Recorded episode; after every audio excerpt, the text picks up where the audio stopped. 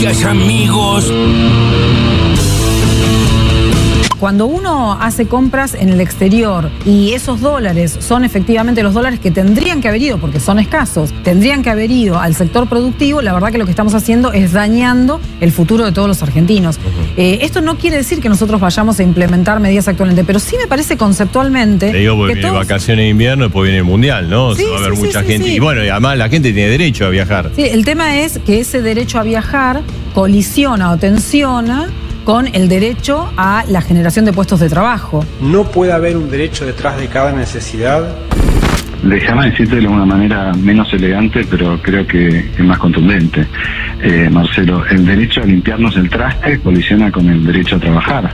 Resulta que eh, nos tenemos que sacrificar y cuando vamos al baño no lavarnos el, el- no limpiarnos el traste como papel higiénico para que haya un puesto más de trabajo. No, es un absurdo realmente eh, y no es que un derecho colisiona con otro, es que el cepo rompe absolutamente todo. Qué cara dura que es, ¿eh? A ver, más allá de ¿Cómo la- te cayó el gesto de Guzmán? Casi de una barbaridad, no. No, decilo. Para el orto, ¿cómo me va a caer? Es así.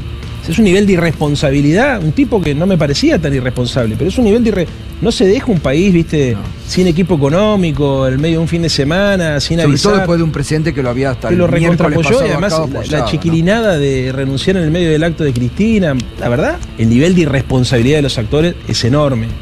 O sea, no es normal, o sea, un, pre- un ministro de Economía puede sentir que su ciclo está terminado, pero lo que corresponde es que lo habla con el presidente, prepara la transición, mandás mensaje a los mercados. No haces el chiste de mandar el tuit cuando está hablando la vicepresidenta para echarle nafta al fuego. Es una locura. Un beso enorme, enorme para todos.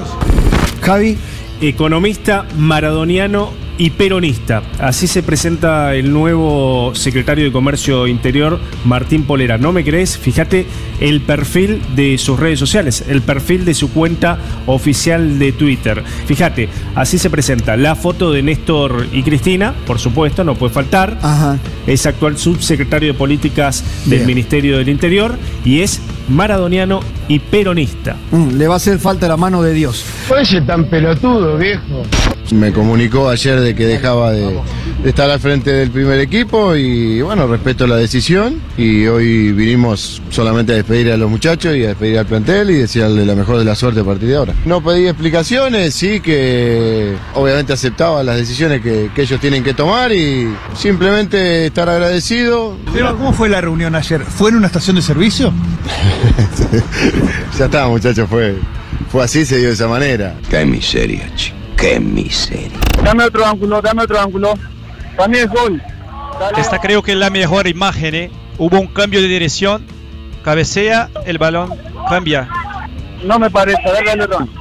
Pegué la mano, sí. A ver. Mira que el delantero cabecea, pega en su brazo mano. y cambia la dirección. Y la termina con el balón, con la mano, muy grosso. Me parece, man. Me parece que ganó la voz. ¡Pedazo de hijo de puta! ¡La concha de tu madre! ¡Hijo de puta! ¡Hijo de puta! ¡La recontra concha de mi madre! ¡La puta que me parió! ¡Son los hijos de puta! ¡Mire, Tobares, hijo de puta! ¡Qué choreo, hijo de puta! Buscando a ver si encuentran algo. La concha de su madre. ¡Inventaron el bar! ¡Inventaron el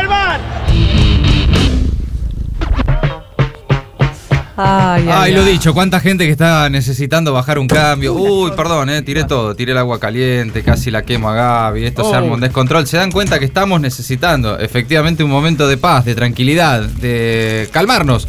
Porque escuchábamos ahí, parece que volvió el Tano Pazman. eh, volvió el Tano Pazman a la cancha de River, me acabo de enterar. Ah. Y obviamente eh, ahí desarrolló todo su, su personaje, ¿no? Este- es el, estamos en la B, es ese ¿Te- mismo, ¿Te ¿no? acordás de ese el que puteaba frente al Sí, televisor? claro. Bueno, volvió, volvió en forma de eh, putear porque se quedaron afuera de la Libertadores. Me imagino. Eh, porque bueno, también escuchábamos ahí la conversación eh, en la revisión del gol de Matías Suárez. Bueno, fue la polémica desde anoche, está todo el mundo hablando de esto, de- del gol que no fue.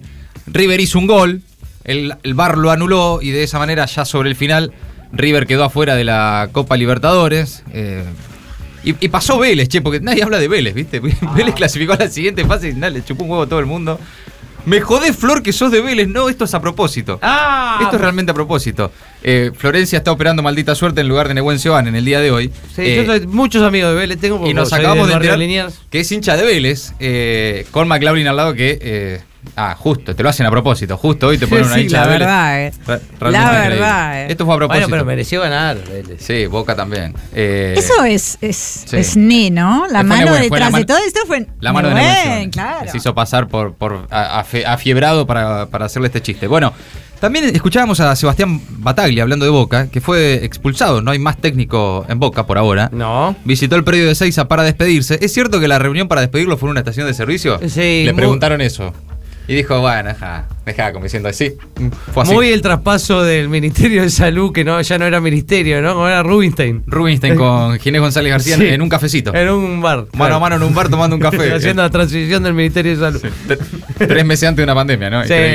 Eh, párrafo aparte, como dice acá también, eh, Adorni y Lanari festejan el chiste tonto de Pablo Rossi sobre.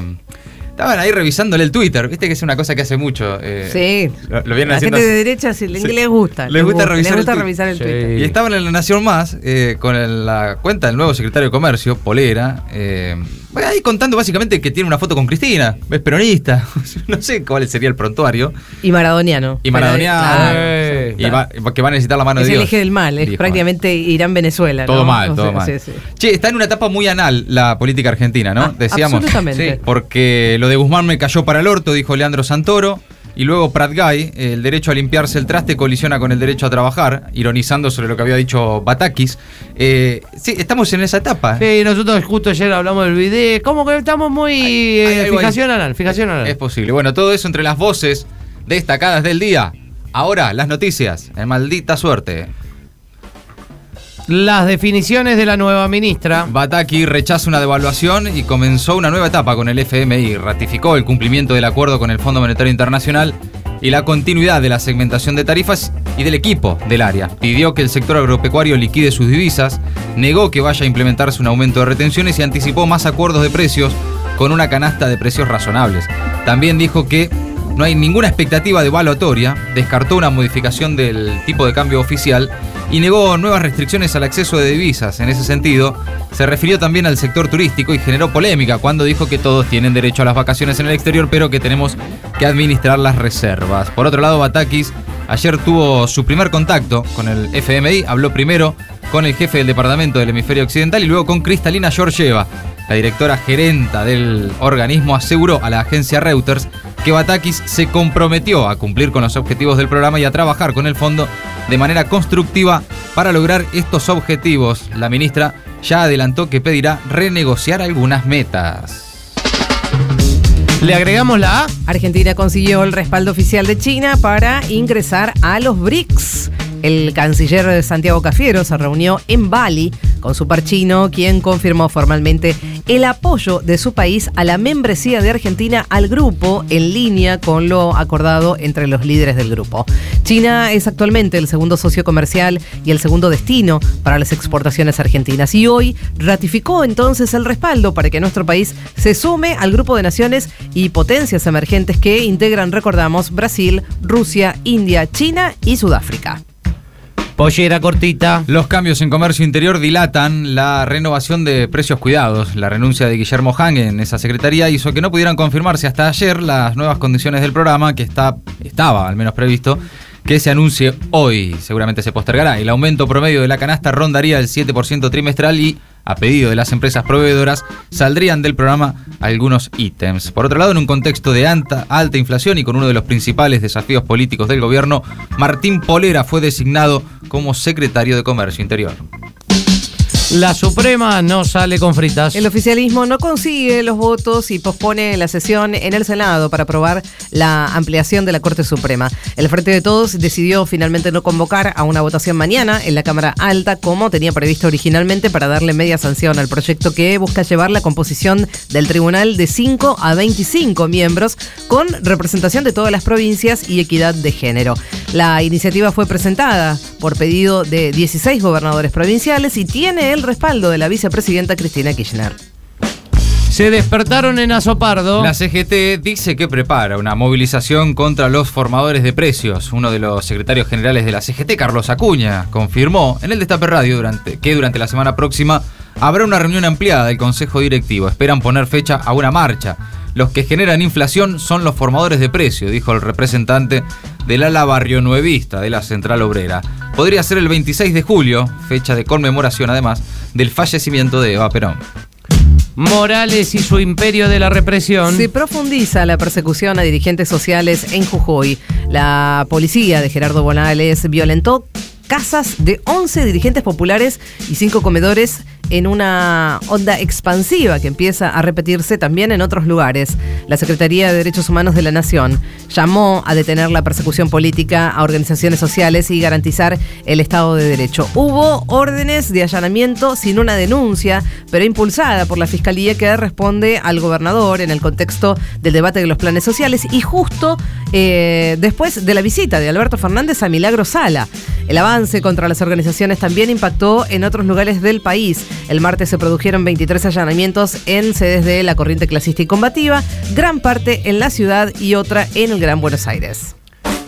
Goodbye, Boris. Así es, Boris Johnson, el británico, anunció su dimisión como líder del Partido Conservador y por lo tanto como primer ministro en medio de una profunda crisis política y después de una avalancha de renuncias de su propio equipo de gobierno. Johnson deja entonces de ser el líder de su partido, pero seguirá en Downing Street hasta que se elija a su sucesor, o al menos así lo anunció la oposición por su parte, pide elecciones anticipadas.